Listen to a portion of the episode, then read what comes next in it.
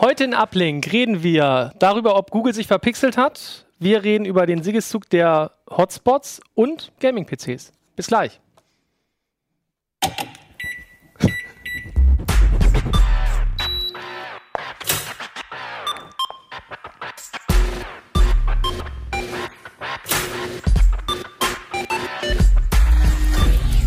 CT Uplink.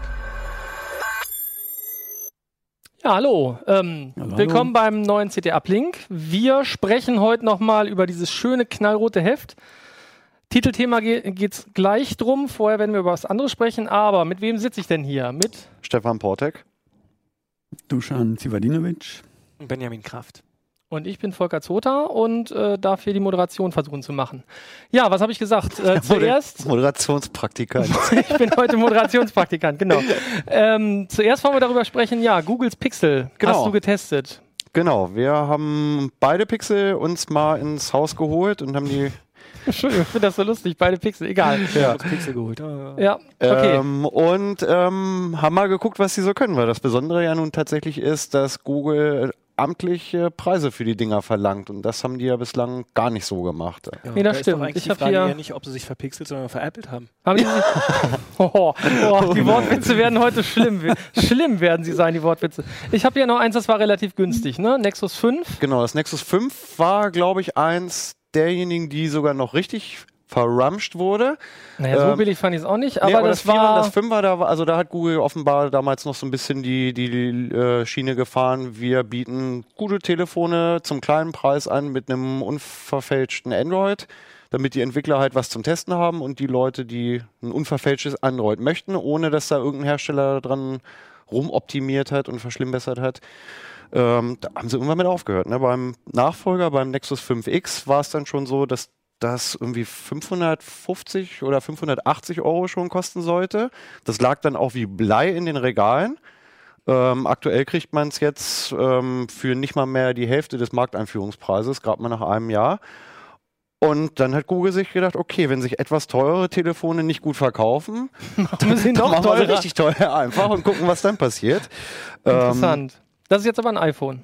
Nee, das Nicht. ist, Okay. ähm, Das ist tatsächlich genau, das also eine die, Pixel. Die, die Pixel-Smartphones sind, ich leg's mal in die Detailkamera, sie sind, sage ich mal, vorsichtig ähm, iPhone inspiriert. Wir können ja mal von Dujan das einfach daneben legen Links nochmal dazwischen. oder dazwischen, damit man da hübsch. mal ein Gefühl für hat. Also bei dem äh, Gut, das ist schwarz, deswegen sieht man ja nicht, aber beim Ja. i, das hier ist ja typisch iPhone, ne? Sag ich mal, dieses Genau, grobe also- Gehäusedesign, außer dass hier der Knopf fehlt. Der Knopf fehlt, das hat viele wirklich zur Verzweiflung gebracht im, im äh, Apple-Ressort, als ich denen das hingehalten habe. Äh, Jerry hat das genommen und hat gleich hä? und er ist ein bisschen nervös geworden, weil er den, den Knopf nicht gefunden hat. der ist hier hinten, glaube ich. Der ne? ist genau, der Fingerabdrucksensor ist Ja. auf der Rückseite und da sieht man, glaube ich, auch ganz schön. Ich bin mal ein bisschen mit Dujans Telefon besonders vorsichtig. der ist genau da, wo das, das Äpfelchen sonst Genau, ist. Das da wo sonst das. Äpfelchen sitzt.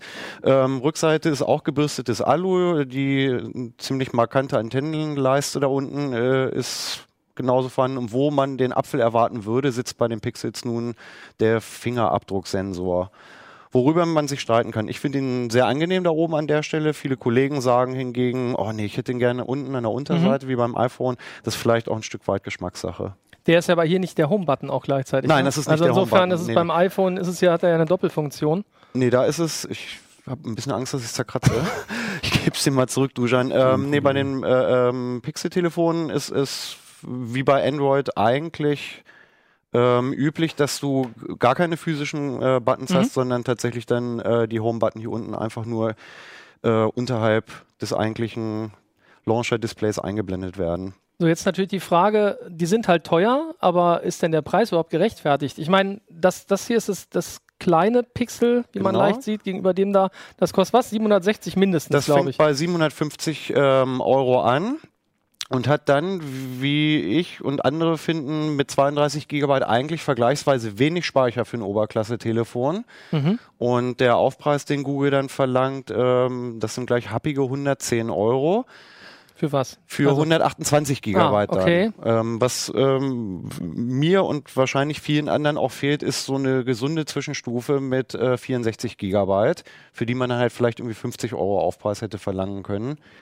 Äh, wenn du hier jetzt sagst, 32 Gig ist wirklich wenig. Da kommen, wenn du ein paar Fotos, ein paar Videos, ein bisschen Spotify, Offline-Playlists Mhm. hast, dann ist das wirklich ruckzuck voll. Und ja, wenn, wenn ich so ein teures Telefon kaufen würde, äh, würde ich mich maßlos ärgern. Also geht man dann gleich hin und sagt, okay, dann nehme ich eben das richtig teure, damit ich wenigstens keine Speichernot habe. Und Das hu- 128 Gig finde ich ist fast schon Overkill für ein Smartphone. 128 würde ich jetzt auch denken, braucht man nicht unbedingt, aber das ist dann ja auch richtig teuer, dieses Telefon. Genau, und dann, dann ist, es, halt- ist es sogar preislich über. knapp 900 Euro für, ein- für ein 5 Zoll Telefon und das finde ich schon finde ich schon wirklich eine sportliche, sportliche Hausnummer. Aber das ist ein ganz kaputtes Ich Bild. finde aber auch, man, man muss neben der Hardware, muss man eigentlich auch wie bei allen Smartphones, also überhaupt wie bei, wie bei sämtlichen IT-Produkten, muss man auch die Dienste mit dazu betrachten. mhm. ja, klar. Und da fällt mir halt dazu ein, dass man bei Google äh, beliebig viele Fotos und Videos in der Cloud speichern kann. Genau. Ob man das möchte, Das- finde ich eine ganz spannende Frage. ja. Aber äh, dann ist vielleicht der, das Speicherangebot gar nicht mal so kritisch. Also wenn, es mir wirklich um Fotos und Videos geht Mhm. und ich kann das ganze Kram, den ganzen Kram über WLAN oder über Mobilfunk da rein speichern und es hat kein Ende, dann komme ich vielleicht sogar mit 32 Ja gut, aus. aber Das- du kann, das dann kannst du aber für Und- 70 Euro im Jahr, glaube ich, sowieso unbegrenzt viel Speicher bei Google kaufen. ja gut, aber es sind bei den 70 Pixels, Euro im bei Jahr. den Ja, Pixels gut. musst du ja nichts Ja. dazu zahlen. Ja. nee, das ich ja das- überleg nur, ja. ne, wenn, wenn du sagst, der, wie viel ist denn dieser Dienst dann wert? Ja. Der Dienst, wie gesagt, pro Jahr kostet ja, glaube ich, 60, 70 Euro Mhm, bei denen. Ist so ähnlich wie bei Amazon auch. Und wie lange benutzt das Telefon? Drei Jahre. Gut, dann hast du halt damit vielleicht 200 Euro sozusagen da investiert. Dann wäre es halt ein 500 Euro Smartphone sozusagen Mhm. umgekehrt. Dann wäre der Preis für mein Gefühl, für das kleine, gerechtfertigt. Ja, das, ja das stimmt. Also Top, was Top-Telefon anscheinend. Dujan gesagt hat, ich weiß nicht, ob das alle Leser jetzt vielleicht schon wussten, also dieses, äh, ähm, dass man bei Google Fotos ähm, seine ganzen äh, Fotos im Prinzip unbegrenzt reinladen kann. Das gilt ja auch für äh, alle anderen Google Fotos Benutzer, aber halt nicht in der vollen Auflösung. Genau. Also Google verkleinert sie ein bisschen, äh, macht auch nochmal eine etwas effizientere JPEG-Kompression. Also die Bilder werden noch einmal neu äh, kodiert, Mhm. wo, also ich, ich habe es mal verglichen, man sieht eigentlich keinen großen Unterschied, aber es ist halt nicht mehr die Originalaufnahme. Und das ist bei den Pixeln exklusiv tatsächlich nicht. Also bei den Pixel-Telefonen ist es so, dass das Foto auch mit den vollen äh, ähm, 12 Megapixeln so hochgeladen und da auch nicht Mhm. angetastet wird. Und das ist tatsächlich auch exklusiv jetzt bei den Genau, sei denn, wie gesagt, bei dem anderen müsstest du es dazu kaufen, damit du Genau. halt unbegrenzten Speicherplatz hast, dann kannst du die auch so reinladen, die Sachen. Aber so, das ist jetzt das Kleine. Also als 500 Euro Telefon fände ich das, glaube ich, noch ganz schön. Mhm. Kamera ist natürlich noch die Frage immer. Genau. Die behaupten ja, die Kamera ist ganz toll. Die Kamera ist auch tatsächlich ganz toll. Also da haben sie ja im Oh, Vorfeld, ähm, da haben sie im Vorfeld ähm, ja ganz, ganz groß getrommelt und haben gesagt, ja, das ist, äh, wir haben das von unabhängigen Laboren testen lassen und es ist definitiv ähm, die beste Smartphone-Kamera, die es bislang irgendwo äh, gegeben hat. Und was Google dann nicht gesagt hat, ist, wir sind besser als das äh, Samsung S7, was die nach unseren Tests und anderen auch bislang dato beste Kamera hatte. Ähm, wir haben es dann jetzt für den Artikel in der nächsten Ausgabe auch vorrangig damit verglichen und es ist schon so, dass die Pixel-Kamera ein Quäntchen besser ist, aber das ist, häng, es ist ja, also es hängt auch immer so ein bisschen vom Motiv ab. Mhm. Ne? Und letztlich ist auch, also die Pixel-Kamera ist ein bisschen schärfer. Ähm, sie stellt äh, Farben sehr knackig dar. Ähm, dafür ist manchmal beim S7 die Gesamtfarbanmutung des Bildes ein bisschen schöner. Also das, Okay. aber wenn du halt wirklich, so wie wir das in, in CT machen, wirklich unsere Testshots machen ähm, mit, unseren, mit unserem kunterbunten Stiftekasten, den wir da abfotografieren, dann ist es schon so, dass die auf dem Papier ein Hauch besser ist als die S7-Kamera. Ich behaupte aber mal, im Alltag würde das keiner irgendwie sehen können. Also du würdest keinen Unterschied sehen. Das ist bei beiden Telefonen wirklich eine Tip-Top-Handykamera. Zwei Linsen habe ich aber nicht wie beim iPhone. Nein. Also da Was hat ich das besonders iPhone. gelungen finde, das finde ich echt anerkennenswert und frage mich, warum ähm, ist Apple nicht drauf gekommen? Ich würde mir zwar kein iPhone privat, äh, kein Android privat zulegen, Mhm. weil ich einfach mit dem iOS-Betriebssystem, ich finde, das ist das User Interface ist nicht geschlagen bisher. Aber man muss es anerkennen. Sie haben jetzt wirklich eine interessantere Lösung gefunden, dieses herausragende Objektiv zu verdecken. Mhm. Das Ding ist einfach keilförmig. Mhm. Achso, und, stimmt. ähm, Weiß nicht, ja, ob man das es sehen ist kann. einfach, Ja, das, das ist einfach ein Produkt, wie ich, wie ich es mir in, ähm, bei vernünftigem Design vorstelle und Mhm. nicht, nicht so ein Wollte sagen, wir können ja das Nexus 5X nochmal Ja, dagegen also so halten. Da hilflos sieht man es, glaube ich, recht herausragendes- deutlich. Objektiv. Weiß nicht, sehen, also es, es wird halt, wie viel, wie viel Also- Millimeter sind dicker? Ein, Äh, anderthalb hier sind oder was? 7,3 und hier sind es 8,5. 7,3? Also, ja, etwas 1,1, mehr- also, okay, ja, etwas mehr als ein 1,2, Millimeter. Ja, okay. Also man sieht es so auf Anhieb erstmal nicht. Wenn du es nicht vorhin gesagt hättest, wäre ich Mhm. gar nicht drauf gekommen. Wenn man es einmal weiß, dann sieht man, dass es abschüssig ist, das Telefon. Das Für die Zuhörer ist aber auch als sozusagen. Nachnutzungskonzept Ja. super. Ne? Das ist ein perfekter Türkei dann irgendwann in zehn Jahren. In zehn Jahren. So ja, oder vielleicht auch in fünf, wenn es schlecht läuft. Wer weiß ja, das okay, schon. mal Ne? gucken. Nein, ich finde das wirklich eine elegante Lösung, die sie Mhm. sich überlegt haben. Ja. Und es, das zusätzliche Volumen wird ja auch, ich denke mal, für was verwendet. Ich, Akku. Wir waren, wir ich hoffe es. ja, Also aufgemacht haben wir es jetzt noch nicht. Wir waren ja bei den, äh, wir mal bei den 7er Modellen der iPhones waren wir ja dabei, dass sie äh, immerzu an überlegen, wie kann man das Volumen, was man zur Verfügung hat, sinnvoll anwenden und haben dafür dann halt die Kopfhörerbuchse rausgeschmissen. Mhm. Hier hat man äh, zusätzliches Volumen eingebaut und ich denke mal, das wird ähm, der Akkuleistung zugutekommen. Mhm. Das wäre zumindest das, wo ich es versuchen würde Ja. zu investieren. Das ist das, Ja. woran halt alle Smartphones ähm, heutzutage kranken. Also da würde ich auch am meisten reinbuttern. Die beiden tatsächlich auch. Also wir haben in äh, unseren ersten stichprobenartigen Laufzeitmessungen auch nur so durchschnittliche Ergebnisse bekommen. Also wir, Mhm. haben, wir haben den Videobenchmark laufen lassen, wo das Gerät im Flugzeugmodus bei 200 Kanäle einfach in einen Dauerschleife ein Video abspielt. Und da lagen die beide so im Mittelfeld, mussten sich schon von dem S7 und von dem Note 7, sofern es dann halt nicht vorher abgebrannt ist, ähm, doch, Keine Witz übers Note 7 doch, heute. doch geschlagen geben. Mhm. Ähm, aber auf, also das ist so ein bisschen das Fazit irgendwie. Ne? Das ist ganz viel Jammern auf hohem Niveau. Also du wirst natürlich irgendwie ein Telefon finden, was ähnlich gut ist und dann halt mal 200 Euro billiger eventuell. Du wirst vielleicht eins finden, wo die Kamera ebenbürtig ist und du wirst eins finden, wo die Displays ein bisschen besser sind. Aber so insgesamt kann man schon sagen, das ist ähm, eigentlich alles schon auf sehr hohem Niveau und das Gesamtpaket ist einfach Mhm. ziemlich hübsch. Äh, insbesondere dadurch, dass sie halt man kann sich jetzt über die, die äh, Glasapplizierung hier hinten nun irgendwie streiten, ob das jetzt sieht aus wie billiges Plastik, ja. wenn es nach mir geht. man kann aber sich, man kann sich halt drüber streiten, ob es wirklich jetzt so schick ist, die Rückseite, aber es insgesamt, also wenn, wenn man es in der Hand nimmt, es fühlt sich auf jeden Fall sehr hochwertig an. Mhm. Und das ist dann halt schon, wenn du das halt mit, mit den älteren Nexus-Telefonen vergleichst, die dann halt doch eher so knirschende, knarzende Plastikbomber gewesen sind. Also so insgesamt Ja. hat Google versucht, hier irgendwie so ein rundes, geschlossenes, hochwertiges Paket zu schnüren. Wer hat die gebaut? HTC? HTC. Ja, das passt. HTC macht ja immer eigentlich schöne Hardware. Hm, Da hat man das Gefühl, könnte ein toll. HTC-Gerät sein. Wir haben über dieses große noch gar nicht so richtig gesprochen. Das kostet tatsächlich, dieses hier kostet 1000 Euro jetzt, so in der Größenordnung. Ähm, das kostet mit der, mit der 128 GB 1010 Euro und ohne dann halt entsprechend einen Huni weniger. Das heißt, das ist sogar preislich über dem Niveau der meisten iPhones, richtig? Mm, Mit 900 Euro, ja. Ja. Finde ich da ganz, du schön, dann ganz halt- schön saftig. Du Aber hast halt dann statt 5 Zoll die 5,5 äh, ähm, Zoll Display-Diagonale und du hast hier auch eine höhere Auflösung. Während das kleine jetzt mit Full HD auflöst, also 1920 x 1080, ähm, macht das hier die äh, 2560 x 1440 Pixel. Ist damit ehrlich gesagt ein bisschen besser geeignet für die VR-Anwendung, für die Daydream-Brille, die Mhm. Google auch rausgebracht hat. Ähm, das geht mit dem auch, aber da ist es tatsächlich so, wenn du halt bei Full HD dir das Ding so dicht vor die Augen schneidest und über zwei Lupen drauf guckst, du siehst dann schon relativ deutlich die Pixelstruktur auf dem kleinen ja, Gerät. gut, das kennen ja andere jetzt schon. Das kennen auch, andere ne? auch. Das ist ja bei anderen da Telefonen ist sowieso das üblich. große ein bisschen, bisschen besser geeignet. Aber ansonsten unterscheiden die sich, abgesehen von der Display-Diagonale und Auflösung, Nö, der Rest funktional ist. und Der Rest ist tatsächlich. nicht. gut, der Akku ist natürlich im größeren Gerät entsprechend Ja, größer.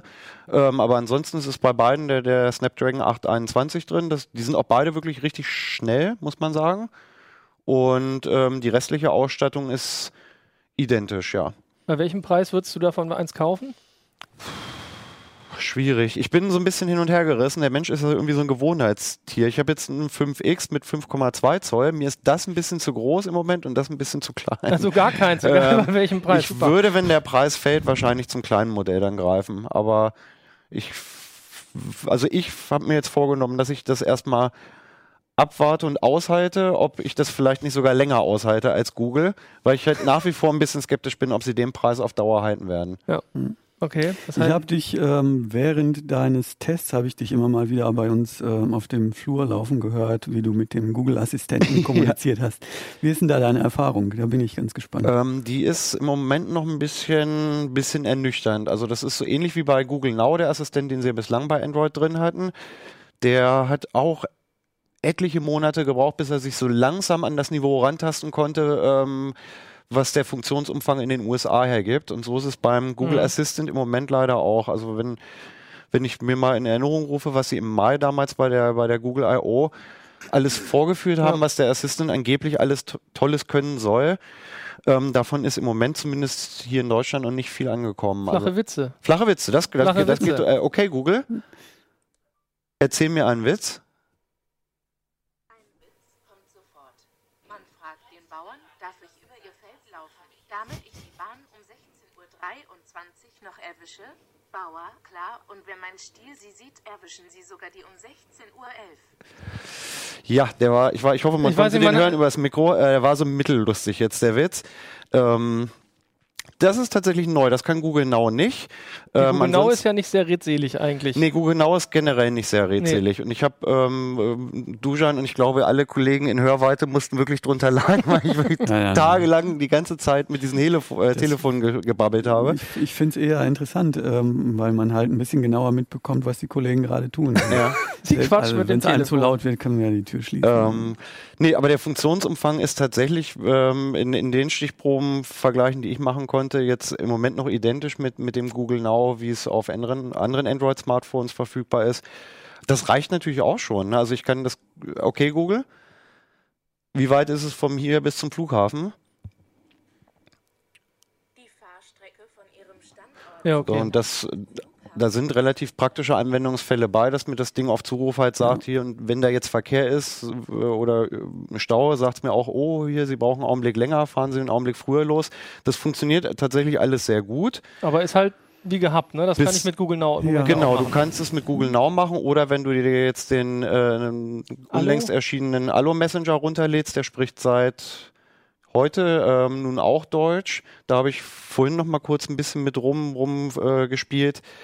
Der kommt jetzt an den Funktionsumfang vom Pixel insofern ran, dass er auch Witze erzählen kann. Oh, Immerhin schon super. Aber damit reihen sie sich irgendwie ein, ne? Genau. Ich meine, Siri erzählt schlechte Witze, Alexa erzählt schlechte Witze, Ja. Google erzählt jetzt auch schlechte Witze. Ja, Ich frage mich, ähm, was wir so ähm, jetzt als Vorgeschmack auf dem Flur ein bisschen mitbekommen haben über den Google Assistent. Ist das tatsächlich etwas, äh, wovon, womit wir in Zukunft mehr rechnen können, dass Leute mehr tatsächlich ähm, in, in dieses äh, Sprachinterface nutzen und ähm, wir demnächst in Hotels und auf Bahnhöfen ähm, ich, in der Fußgängerzone, dass wir immer mehr äh, von diesen Dialogen mitkriegen? Ich Oder, muss- ich oder muss- ist das, wie fühlt man sich dabei? Ich muss gestehen, dass ich es mittlerweile relativ häufig benutze, zumindest zu Hause, wenn ich alleine bin. Also mir ist es in der Öffentlichkeit tatsächlich immer noch äh, hochgradig zu blöd, ähm, mit meinem Telefon zu sprechen.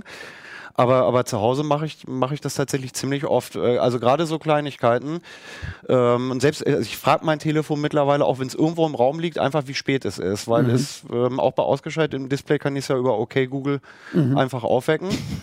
Ja, hast du geschafft? Ähm, Habe ich geschafft. Mein äh, privates Telefon brabbelt hier unten auch die ganze Zeit mit. Das, ich hoffe, ähm, Schade, dass der nicht auch aufgewacht ist, dann hätten sie mal durcheinander geredet, das wäre auch gut. ähm, Nee, aber das, und das, äh, also das ist tatsächlich wirklich praktisch. Oder wenn man jetzt so, so wie Nico so ein, so ein äh, Smart Home äh, Fanatiker ist, dann halt wirklich zu sagen, okay, Google mach äh, Flurlicht an. Das ist schon praktisch, wenn, wenn das Telefon einfach auf der Anrichte liegt. Und ähm, ich ertappe mich dabei, dass ich ähm, dann auch beim Autofahren mittlerweile sehr oft über die Smartwatch äh, mit, mit den Google-Assistenten rede, dass ich halt wirklich während der Fahrt irgendwie sage, oh, äh, WhatsApp-Nachricht an so und so, äh, stehe im Stau, komm fünf Minuten später. Das funktioniert alles echt geschmeidig und gut. Und wenn man sich da einmal dran gewöhnt hat, ist das ganz nett.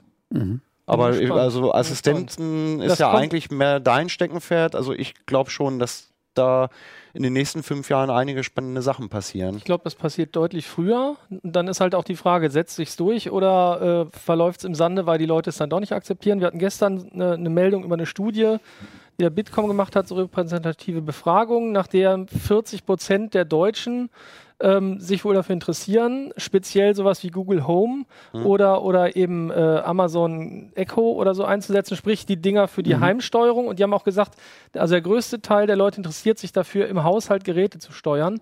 So Sachen wie Mail vorlesen oder womöglich an Termine erinnert werden, das interessiert die allerwenigsten. das fand ich ganz witzig. Wirklich. Aber ich, ich habe event- 600 Spam-Mails, die möchte ich nicht es vorgelesen könnte, haben. es könnte in der Tat ja auch so sein, dass es so eine Trennung gibt. Ne? Also, dass man im Haus, zu Hause, wie, keine Ahnung, hier so Star Trek-mäßig, ne, Computer, Mhm. dass du das machst, aber vielleicht nicht in der Öffentlichkeit die ganze Zeit mit dem Smartphone redest. Und Auto würde ich dann auch noch als, also zu Hause in Anführungszeichen für manche Leute vielleicht sehen. Mhm. Aber bevor wir jetzt nur über Ja. dieses Thema sprechen, sonst haben wir es gleich monothematisch. Ja, und wir reden, oh ja, Wir reden schon ganz wir schön reden lange schon ganz schön darüber, lange weil, drüber. weil wir auch mehrere Themen da drin abgehandelt haben quasi. Mhm. Lass uns doch nochmal, braucht man ja hierfür auch ganz dringend, weil man ständig Online-Verbindung braucht oder wenn man seine ganzen Sachen, äh, Fotos und so hochladen will. WLAN braucht man da sicherlich Genau, ganz dringend. Und WLAN. du hast dich mit dem Thema Hotspots beschäftigt. In Deutschland heißt ja immer, oh, es gibt nirgends WLAN. Stimmt Ja. gar nicht. Also ähm, wir waren vier Kollegen im Ressort, die sich mit WLAN-Hotspots beschäftigt haben, ähm, weil wir einfach auch gesehen haben, ähm, die Technik hat sich tatsächlich in den letzten ein, zwei Jahren unerwartet stark verbreitet. Ganz viele Netzbetreiber, große vor allen Dingen, ähm, benutzen WLAN-Hotspots, um jetzt ähm, an zum Beispiel an DSL oder an Kabelanschlüssen die sie sowieso den Kunden schon geschaltet haben, zusätzliche WLAN-Hotspots anzubieten und dadurch schießen die an vielen Stellen wie Pilze aus dem Boden. Natürlich nicht so wie Mobilfunk, sondern halt unkoordiniert. Und hier gibt's mal fünf und da gibt's mal keine und da dort sind dann wieder sieben. Das heißt, es gibt keine durchgehende Flächendeckung, aber ähm, es gibt immer mehr davon. Und für Leute, die jetzt, ich sage mal, Vodafone-Kunden, die das, die den Dienst, Dienst jetzt äh, geschaltet haben, oder Unity Media-Kunden, die den Dienst aktiviert haben bei sich, die können dann an den Anschlüssen anderer Kunden gratis über WLAN mitsurfen und sparen dadurch Mobilfunkgebühren. Mhm. Das ist halt nach wie vor so, Mobilfunkgebühren, da erzähle ich ja nichts Neues, die sind halt auf ziemlich hohem Preisniveau und man kriegt halt relativ knappe Volumina und dann möchte man natürlich ähm, gerne sparen und da sind WLAN-Hotspots sehr willkommen. Das Problem bei den WLAN-Hotspots ist natürlich, ähm, dass sie in der Regel unverschlüsselt sind. Dass ich da ja, ja. quasi irgendwo in der Öffentlichkeit mit meinem Telefon rumsurfe und wenn ich nicht darauf achte oder irgendwie nicht Bescheid weiß, möglicherweise abhörbar oder belauschbar bin. Genau. Ja, es gibt halt ähm, eine riesengroße Zahl an Webseiten, die nach wie vor nur über HTTP angesprochen werden und nicht verschlüsselt über HTTPS. Und ähm, das kann man natürlich ähm, an beliebigen, an solchen Stellen, wo halt der Verkehr unverschlüsselt ins Internet geleitet wird, kann man natürlich abhören und nicht nur ähm, die tatsächlich abgerufenen Daten, sondern äh, selbst wenn ich jetzt HTTPS-Verkehr habe oder sagen wir mal IMAP-S-Verkehr habe, also verschlüsselten Mhm. Mailverkehr, dann ähm, kann man in WLAN-Hotspots zumindest die Metadaten abrufen. Also Ja. jemand kann halt äh, kann halt mitverfolgen, äh, welche Webseiten ich wohin verfolge gehe, und welche genau. genau welche Internetgegenstellen ich überhaupt äh, anspreche. Und da sind ähm, VPN-Techniken das Mittel der Wahl, um sich davor zu schützen. Es kann mir ja vorkommen, dass ich irgendwie, was weiß ich, am Flughafen, in einem fremden Hotel, in einem, in irgendeinem beliebigen fremden Land oder so, sitze ich halt da und muss ins Internet oder möchte auch einfach nur irgendwas lesen oder YouTube gucken. Und das geht eigentlich niemandem was an. Das ist meine Privatsache. Und von daher empfehle ich jedem, der in solchen Situationen auf offene Hotspots angewiesen ist, zu überlegen, ob er sich nicht rechtzeitig, frühzeitig ein VPN einrichtet und dann eben in dem richtigen Moment schaltet und sagt, so, ab hier ähm, gehe ich jetzt nur noch verschlüsselt ähm, ins Internet und da kann halt niemand mitlesen. Das also heißt- niemand, niemand aus dem Hotspot. An der Stelle, wo der Verkehr wieder ins Internet rausgeht, ist er natürlich wieder abgreifbar. Naja gut, aber das bleibt, Ja, aber- ist ja ohnehin der Fall. Aber, Da hab aber ja ich eh bin innerhalb dieses ja. Hotspots bin ich dann halt nicht ausspioniert.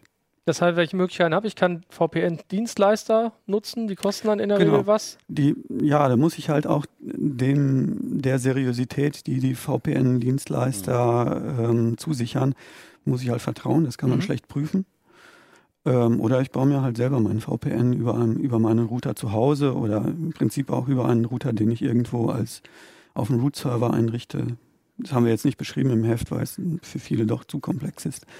Aber eine Fritzbox zu Hause hilft sehr viel oder auch ein VPN-Server auf einem NAS-Gerät kann man sich zu Hause einrichten.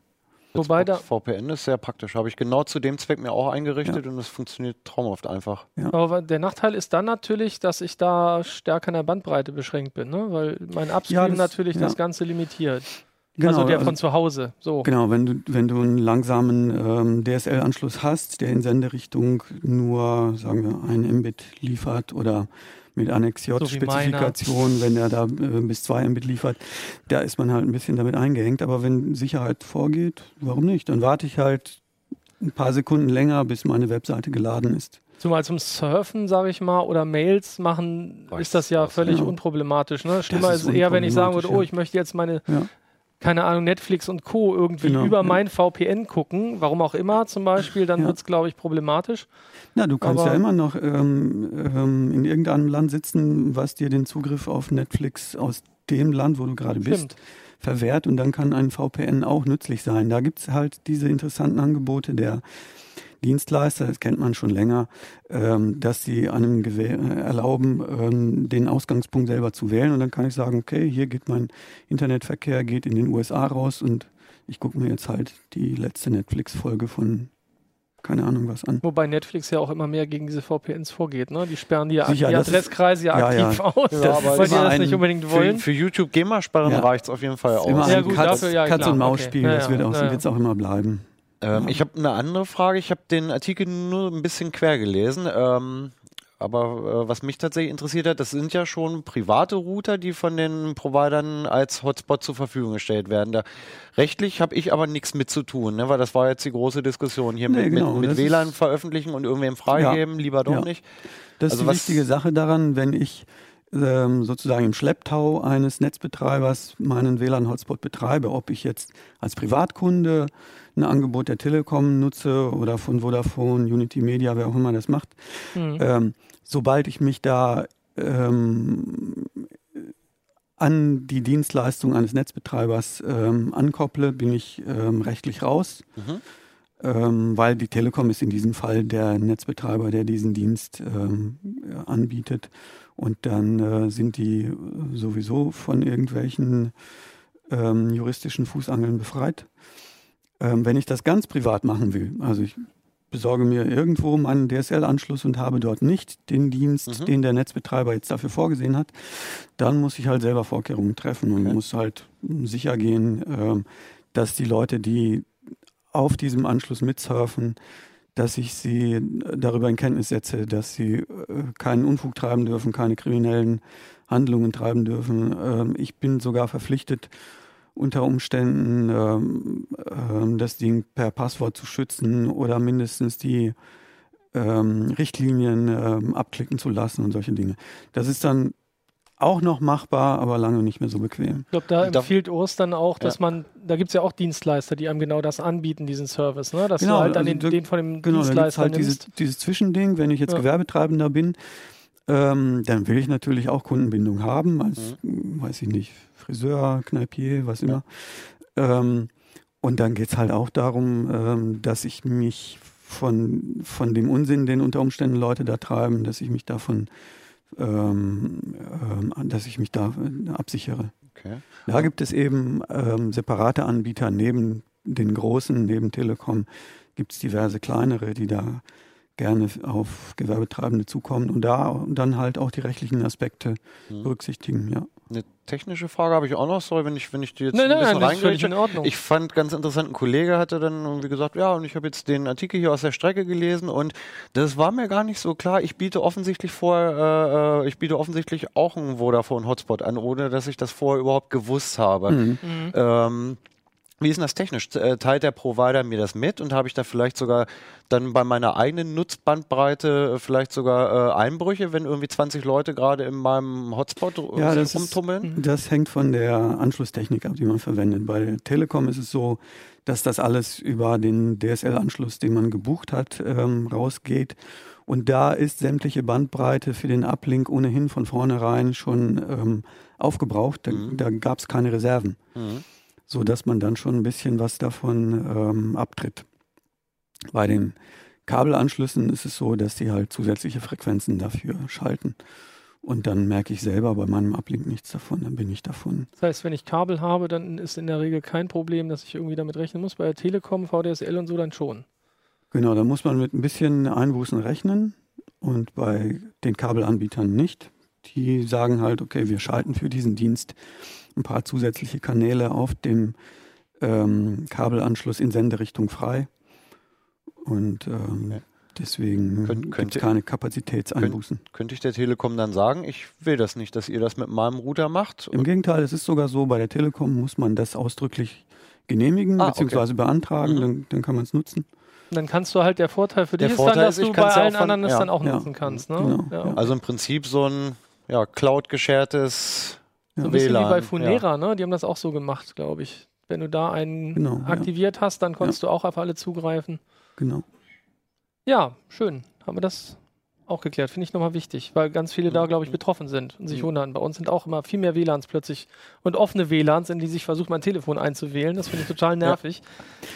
Ja, Aber ja, also ich empfehle im Prinzip äh, VPN so, so gut wie immer eingeschaltet zu lassen, auch wenn es ein bisschen mehr auf die Akkuleistung geht. Weil wenn du das erst einmal eingerichtet hast, dann hast du unter Umständen das Ding in der Hosentasche und dann redet es, ohne dass du es weißt, Mhm. Mhm. mit irgendwelchen Dienstleistern und hat einen t- womöglich unverschlüsselten Verkehr durchgehen lassen und du steckst unter Umständen in irgendeinem Honeypot und weißt Ja. noch nicht mal, dass du ausspioniert wirst. Entschuldigung, das musste ich konnten. Ja, schöne Äh, Formulierung. mein Telefon hat ungeschützten Und- Verkehr, ja. Sehr schön. Ja, äh, so und es gibt halt verschiedene Verfahren. Du kannst es über die Fritzbox machen, äh, du kannst es über OpenVPN machen. Das ziehe ich persönlich vor, Mhm. weil es äh, weitreichend konfigurierbar ist und man kann da halt auch bestimmen, dass kein Verkehr durchgelassen wird, wenn das VPN noch nicht aufgebaut ist. Mhm. Deswegen finde ich OpenVPN einfach mh, besser gemacht. Das Das ist ein bisschen komplizierter, glaube ich, zu konfigurieren. Ne? Aber nein, nein, Nee? die, die modernen NAS-Geräte, das sind dann auch vier, vier Klicks und fertig ist die Laube. Ah, okay. Dann muss ich das Bei dem, mal beim iPhone ist es natürlich, beim, beim Smartphone muss man dann natürlich noch importieren und hier und da ein, einrichten und noch ein paar Tipps mehr machen. Aber ähm, der Server selber, der ist auf der Fritzbox genauso einfach eingerichtet Okay. wie auf einem NAS-Gerät. Okay. Das ist jetzt kein Unterschied mehr, ob, sie, ob ich einen Server für IPsec oder für OpenVPN einrichte. Ist, die User-Interfaces sind da simpel. Ein bisschen aufwendiger ist es auf der Smartphone-Seite. So, wie komme ich jetzt von den kleinen Geräten, komme ich jetzt zu größeren? Ne? Wir haben hier schon welche stehen. Spiele Notebooks, aber es geht generell um Spiele, Viele PCs, und PCs Notebooks. und Genau. Notebooks. uns beides mal angeschaut. Ähm, Christian Hirsch hat einen schönen Einleitungsartikel dazu geschrieben, den hast du gerade offen, Den habe ich gerade offen. was man eigentlich so als Basisausstattung zum Spielen für welche Kategorie Spiel haben möchte. Also das kann man sich wirklich mal gut durchlesen, auch wenn man selbst baut, dass man äh, eine grobe Einschätzung hat, was brauche ich überhaupt. Also dass man zum Beispiel einen Quad-Core heute haben will, ähm, also mindestens vier echte Kerne, ähm, 8 GB RAM sollten es sein, eine SSD. Ein Monster offensichtlich. Man möchte ein Monster haben. Man Das möchte ja ein echt- Monster haben. Also er hat es mal vorgerechnet. ist doch harmlos. Das ist äh, das Bild jetzt da. Naja gut, und da muss man dann, genau, muss man, muss man unterscheiden zwischen so- Full HD tauglich Genau. und 4K tauglich. Ne? Ist halt die Frage, wer es braucht. Der zahlt dann aber auch offenbar, wenn man so das Bild so anguckt, wo ist es jetzt hin? Gefühlt ein Drittel mehr, mindestens. Ja. Ich habe jetzt Also nur mal ich- so, wir haben hier so lustige Bildchen. Ich Bei weiß nicht, ob man uns- das jetzt so sehen kann. Also ich habe den, nicht hin. ich, ich habe den Teil gemacht, wo es um die äh, fertig Der Gaming zeigt's aber PCs. Der Johannes, gemeiner Mensch, der ist eingeschlafen, glaube ich. Unsere Technik schläft. Ah. Ah, nee, ich habe gerade Hier sieht überlegt, man das so, das, Benjamin sein ne, so farbig, das sind so schön aufge, ne, aufgeschlüsselt. Dann sieht man halt hier so die Größenordnung. Teuer ist es allemal, sehe ich hier. Aber im Vergleich zu den lustigen Geräten, die hier liegen, Ja, ist, äh, ist so ein Gaming-PC billig. In Anführungszeichen. Ja. Also Oder? und mein Testfeld, ich hatte mir sechs Geräte angeschaut. Naja, so war 1000, 1500, je nachdem. fing ob bei du- 1200 an und ging Ja. hoch bis, wir hatten von, äh, also wir hatten ein Gerät, das war aber auch so diese viel hilft viel Masche und Wasserkühlung und von allem äh, nur das Beste so ungefähr. Äh, hat nur gefehlt, dass es SLI ist. Der hat 2800 Euro gekostet. Mhm. Das, ist- war das obere Ende des Spektrums. Der klein oder günstigste, nicht der kleinste, ähm, der hat knapp 1200 gekostet. Ja. Was ist dann dafür, was, was ist dann da für eine Grafik drin? Das ist die 1200 GTX Euro? 1060 mit 6 GB. Okay, das, mhm. Mhm. Also damit kann man schon Full HD ganz bequem spielen. Ähm, das ist kein Problem. Und eben in dem großen mal eine 1080 drin. Den gibt es auch, in, ich glaube, mit SLI-Konfiguration. Da sind wir nicht so große Fans von, weil das einfach nicht das Doppelte bringt, aber doppelt so viel kostet und äh, die Energiekosten. Äh, ja. Apropos doppelt so Ja, viel ja, Kosten, ja, ne? Äh, wir Das springen ist- jetzt ein bisschen ja, ja, her, das aber gut, das das, wird ist ein guter. Aufhänger. Wir Genau. haben hier vorne ein Gaming-Notebook. Ähm, da hat Kollege Müßig auch sehr drüber geschmunzelt. Ähm, also es ist ein gutes Notebook, da will ich jetzt äh, nicht den falschen Eindruck erwecken. Es hat ein 4K-Display, das ist auch sehr schnell, aber es hat halt zwei GTX 1080. Nun muss man wissen, das gibt ja nicht mehr die Unterscheidung in Mobilgrafikkarten und Mhm. Desktop. Das sind tatsächlich die, äh, die De- Desktop-Chips. Entsprechend warm werden die auch. Die sind zwar entsprechend schnell, aber brauchen auch Energie.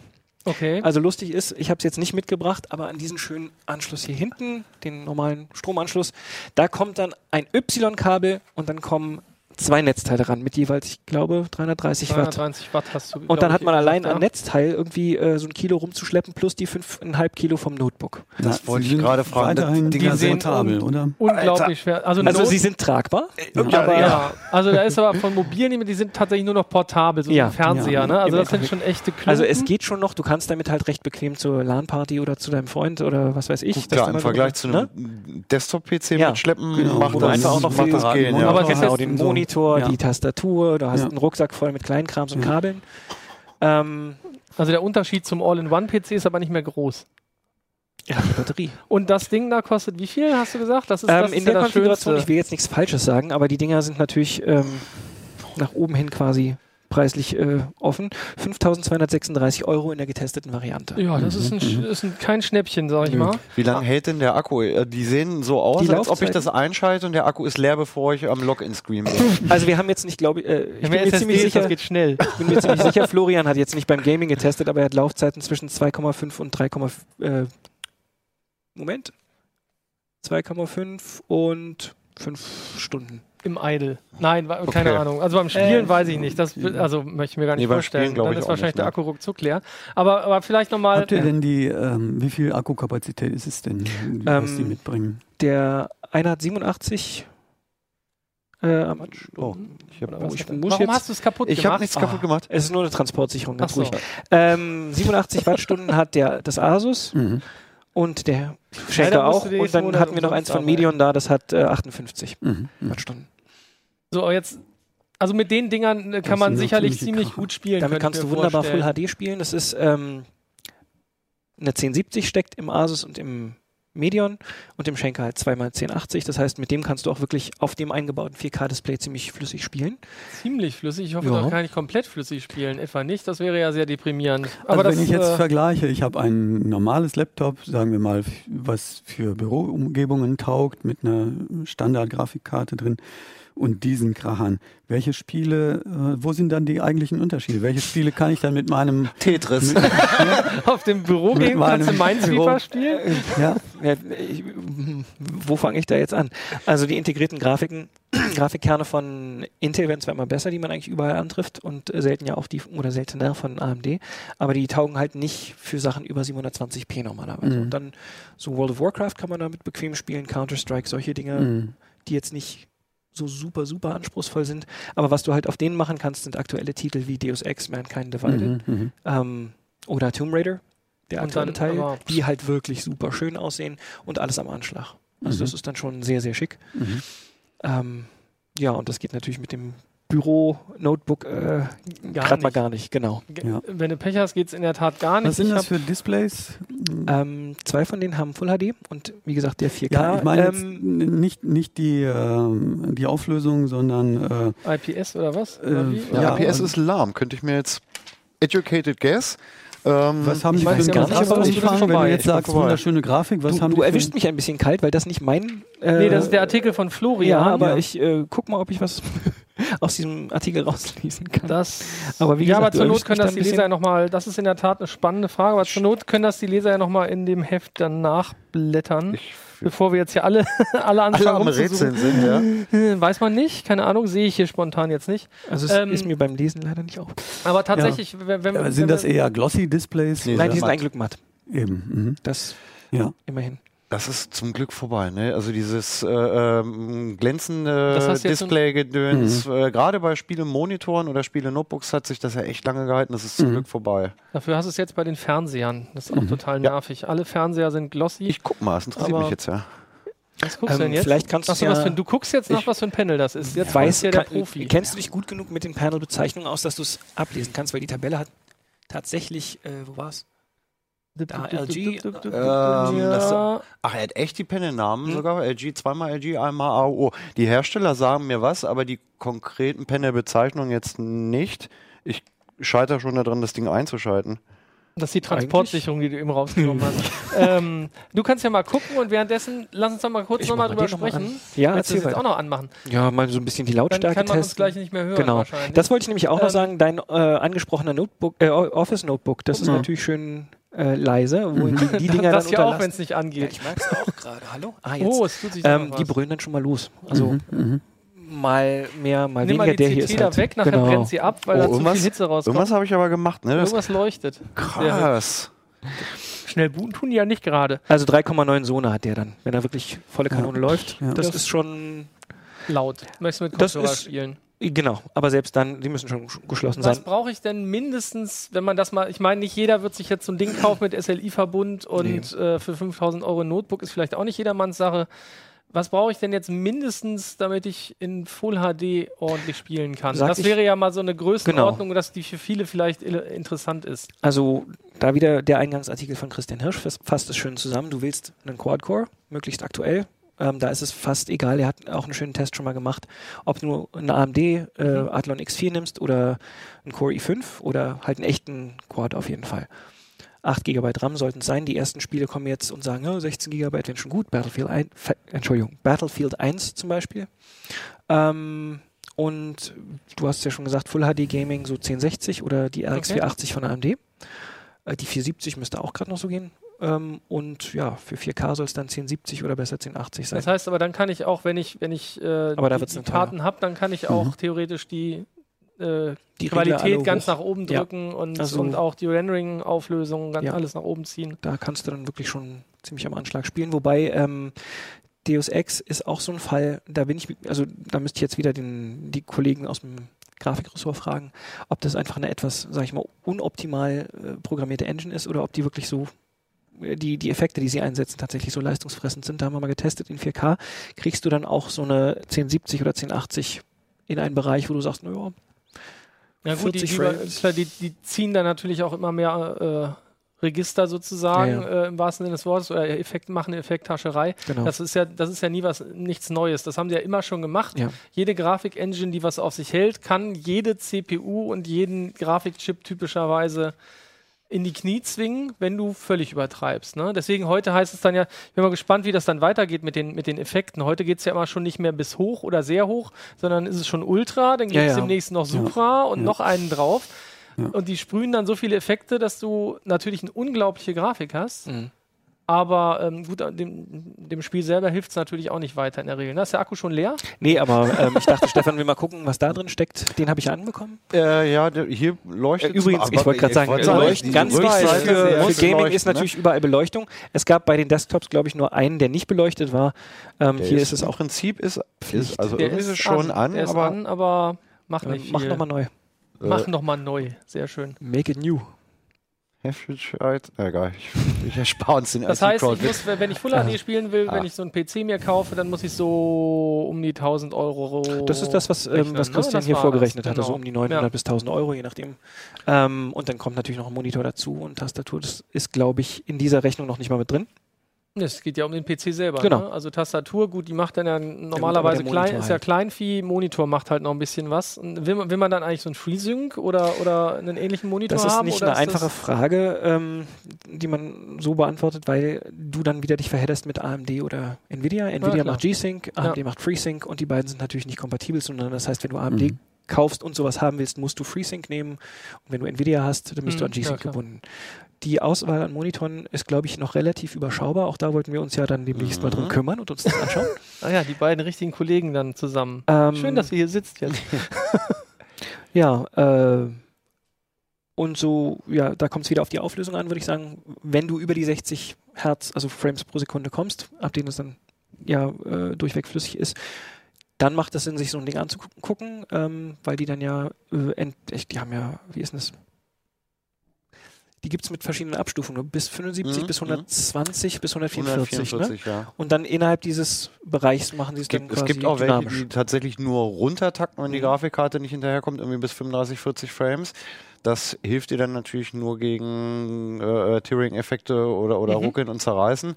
Äh, cooler sind schon die Gaming-Monitore, die halt auch bis 120 äh, Hertz, also Frames pro Sekunde oder 144 hochkommen, weil das von der Bewegungsschärfe halt nochmal deutlich geiler ist als auf so einem 60 Hertz Ding. Das ist ja das, was du haben willst, wenn du den Gaming-PC kaufst. Eigentlich schon, Ansonsten ja. ist das ja eigentlich Ja. deprimierend, ne? Also nur Tearing vermeiden. Ja, das, nee, das ist aber auch ja Also, auch kacke. Da, also wer jetzt wirklich irgendwie äh, eineinhalb, zweieinhalbtausend Euro für, für, für einen guten Gaming-PC ausgibt und das dann auf so einem 129,95 Euro Monitor spielt, dem ist dann aber auch nicht zu helfen, finde ich. Ne? Also da brauchst du dann tatsächlich auch wirklich ähm, dafür ausgerüsteten Gaming-tauglichen Monitor. Die kosten dann ungefähr wie viel? 300 oder was? Oh, hängt natürlich stark von der Größe ab, ne? aber unter 300 Euro wird es schon schwierig irgendwie. Wenn du jetzt sagst, ich will irgendwie 27 Zoll haben, dann kannst du da auch 800, 900 Euro für Ja, ja, ausgeben. klar. Also teuer geht So ist- immer. Ne? Teuer also, geht, das ist ja, ja genau, das ist ja jetzt Ja. einfach. Das ist ja eine Milchmädchen. Äh, nee, wie heißt ich finde das spannende Geräte. Also ich, ich hätte nicht erwartet, eine spannende neue Geräteklasse. Was äh, sind wirklich ähm, Kracher mit Grafikraketen drin. Ja. Ich frage mich, wo kann das hinführen? Weil wenn ich mir das so angucke, sind ja immer noch starke Kompromissanteile in der, in der Hardwareentwicklung drin. Ich meine, es geht eigentlich darum, dass ich spielen will und dafür brauche ich eine mächtige Hardware. Ähm, aber wenn, wenn ich mir das jetzt so angucke, wie klumpig das Ganze jetzt mit dieser Tastatur aussieht. Also Ähm, denke ich, äh, das hätte, das könnte man, äh, wenn man das fünf Jahre weiter spinnt, kann man sich Tablets vorstellen, die solche enorme Rechenleistung Leistung mitbringen und dann aber keine Kompromisse hinsichtlich des Designs machen. Ich meine, wozu brauche ich als Gamer ähm, USB-Ports? Och. Ich brauche sie, um jetzt ähm, Joysticks anzuschließen oder ähm, Eine Steuereinheiten. Ja? Gaming-Maus zum Beispiel. So, Ja. aber Das möchtest du nicht das, das muss ich unbedingt eigentlich. haben. Ja. Aber ich muss nicht unbedingt alles Übrige haben. Wozu brauche ich als, zum Game eine Tastatur? Das ist äh, im Prinzip äh, Ja. kann ich mir das auch als, als Gaming-Maus kann ich mir das auch ersetzen. Also ich kann mir vorstellen, Naja. dass es da einige Leute gibt, die sagen, ich Ja. habe schon immer diese Tastatur gehabt oder ich habe Ja. meine Makros programmiert, die nur mit dem Treiber laufen Ja. und dann brauche ich halt diese Tastatur, Ja. damit ich das meine ich nicht. Ich, ich meine, Ja. wenn, wenn ich jetzt ähm, als Ingenieur da sitze und Mhm. ich will einem Gamer das Optimum an Hardware in möglichst kompaktem Raum bieten, was schmeiße ich da raus? Ich schmeiße als erstes, glaube ich, mal die Tastatur raus, oder? Nee, glaube ich Also nicht. Also ich. wenn es PC-Spieler sind, dann gar nicht, weil die am liebsten so nee, ich- spielen. Ja, Bei, bei äh, Konsolenspielern ist klar, die sind, äh, sind halt auf den Controller natürlich ge äh, äh, geeicht.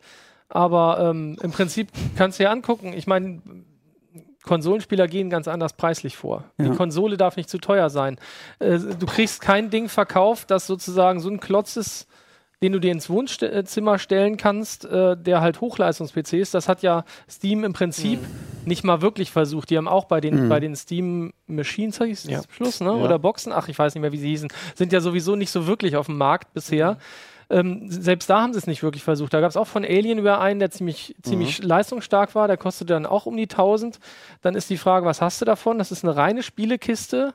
Und typischerweise ist es halt beim PC ja so, dass du sagst, okay, ich kann auch noch was anderes damit machen. Das ist bei denen in der Regel dann nicht so gewesen. Mhm. Und äh, weiß ich nicht, ich glaube, hier ist es auch noch so, dass viel von dem Platz für äh, ja, äh, tatsächlich die Hardware, die da drin steckt, genutzt wird. Da, ob da die Tastatur jetzt drauf ist oder nicht, da können sie froh sein, dass die Tastatur drauf ist, weil da gewinnst du Platz mit. In dem Gehäuse. Also Akkus. darunter, Die darunter ist halt Tastatur ja alles ist ja voll. In, in meinen Augen nicht optimal ähm, ausgewählt, weil sie halt ziemlich großen Hub hat, ist auch insgesamt doch voluminös. Ähm, ja. ne?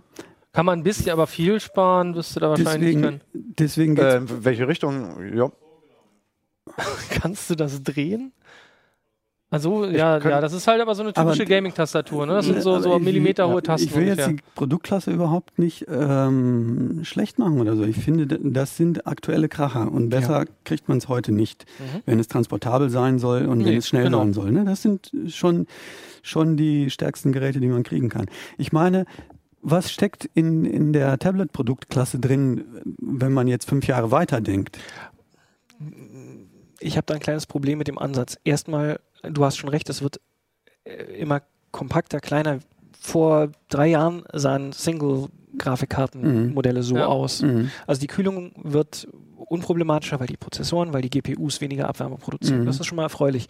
Aber wenn du sagst, in fünf Jahren ist es so weit wie auf dem Stand jetzt, klar, aber Mhm. in fünf Jahren ist das, was hier drin steckt, natürlich Ja. auch Mhm. fünf Jahre weiter. Mhm. Und die Spieleentwickler, das Thema hatten wir gerade mit Deus Ex, Mhm. ähm, die nutzen dann die Fähigkeiten dann auch wieder Mhm. aus. Also das Mhm. Tablet hat aus meiner Sicht eine unheimliche Entwicklung hingelegt. Ich bin ein riesengroßer Fan von Apples A9 ähm, Chip und ich bin mal gespannt, was der A10 im Mhm. dann sicherlich bald kommenden äh, Refresh vom iPad Pro kommt. Also was der bringt und leistet. Aber ich bin da nicht so zuversichtlich, dass die mal auf so ein Niveau kommen, zu, also auf Parität zur gleichen Zeit. Nee, das werden sie wohl nicht, weil sie halt ähm, unterschiedliche Voraussetzungen haben. Nur Ja. der Tablet-Markt liegt ja da nieder. Ne? Die, die Absatzzahlen gehen, äh, gehen zurück. Und dann kann man sich fragen, was steckt da noch an Potenzial in, dieser, äh, in diesem Gerätekonzept drin, was man womöglich in Richtung äh, Spiele drehen könnte. Hm. Werden wir sehen. Spannend, ja. Ist halt, also klar, die werden schneller werden mit der Zeit. Ob die da jemals auf, äh, Anschluss kriegen, frage, bin ich nicht sicher. Ja, ob man das überhaupt. Und, und ob Ja. das halt gekauft wird, ist dann die Ja. andere Frage. Wenn die natürlich dann teuer werden, wenn du das Mhm. halt total hochzüchtest, fürchte ich, bleiben die liegen. Mhm. Ist ja jetzt schon, hast du ja gesagt, Ja. Tablet-Markt, hm. Das iPad Es Pro ist ist ja eigentlich gerade ja. günstig und auf dem, das hat mhm. den Ist daneben- leistungsfähigsten SoC und das Ding ist wirklich schnell. Also Mhm. das fand ich beeindruckend, als ich den getestet habe. Das ist echt, ähm, das macht ja wirklich schon dem kleinen MacBook Konkurrenz und von der Mhm. Grafik, ähm, das ist nochmal, also das jetzt, müsste man wieder die Diskussion anfangen mit ähm, optimierten APIs und bla. Aber Metal. Ach nee, ja, doch, Vulkan. äh, Metal, Mhm. nee. Mhm. Ja, in dem Fall wäre es tatsächlich Ja. Metal. Aber ähm, weil natürlich die Mobil-APIs oder in dem Fall die Grafik-API von Apple darauf zugeschnitten ist, holen sie dann eine unheimlich hohe Leistung raus. Aber das, da verzettelt man sich. Mhm. Ähm, ja, ich, Dazu kommt übrigens noch, dass die, der Markt für diese Geräte natürlich total klein ist. Ne? Das sind Ja. totale Spezialistengeräte, die Ja. werden immer sauteuer Ja. bleiben. Ja. Ob das jetzt irgendjemand so wahnsinnig optimiert, bin ich noch sehr skeptisch. Mhm. Mhm. Also da bin ich halt, weiß nicht, die werden wahrscheinlich auch in fünf Jahren so aussehen, sind dann halt auch top aktuell, aber werden wahrscheinlich nicht viel kleiner sein als jetzt. Es sei denn, es gibt plötzlich einen enormen Durchbruch, was die Möglichkeit ist, Abwärme abzuführen oder sonst was. Keine Ahnung. es gibt ja Geräte mit Wasserkühlung, aber die willst du auch nicht mit dir rumschleppen. Nee, auf keinen Fall. Ich fürchte, wir könnten darüber noch einen ganzen Tag weitersprechen, aber dann sprengen wir unsere Bandbreite sozusagen und die Zeit. Ja, Äh, Jetzt haben wir leider über Ne? die Gaming-PCs, Ja, über die, die- mit die denen ich Uhr mich ist weg. befasst habe. Die Uhr ist weg, deswegen wissen wir nicht mehr, wie lange wir sprechen. Nein, aber ich glaube, Johannes sagt irgendwas aus dem Off. Ich habe nichts gehört. Zu lang. zu lang, okay. Zu lang. Johannes sagt zu lang, wir müssen leider Schluss machen. Wir Ja, gut. kürzen das dann alles. Dann sage ich jetzt Nein. einfach mal, wer sich über die Gaming-PCs noch informieren will, der muss halt leider, nicht leider. Na, was heißt leider? gern Klar, den alles, nochmal nachlesen. Genau. Dazu haben wir jetzt nicht viel gesagt. alles weitere, abgesehen von dem Pixel-Test, der kommt erst im nächsten Heft und online. Irgendwas piept piepst schon hier. wieder irgendwas. Alles weitere hier im Heft. Da gibt es alles mögliche zu den Gaming-PCs und zu dem WLAN-Thema. Auch wer sich äh, in der Fritzbox äh, oder in einem Router generell VPN einrichten will, steht hier alles drin. Wenn ihr Fragen habt, Mail an äh, uplink.ct.de heißt es, ne? Genau. Oder geht auf unsere Facebook-Seite oder zu Twitter. Wenn ihr irgendwelche Fragen, Anmerkungen habt, bei YouTube wird ja auch immer fleißig kommentiert. Äh, und ansonsten würde ich sagen, danke fürs Zugucken und Zuhören und ähm, ja, bis nächste Woche. Ciao, ciao. Ciao. Ciao. Tschüss.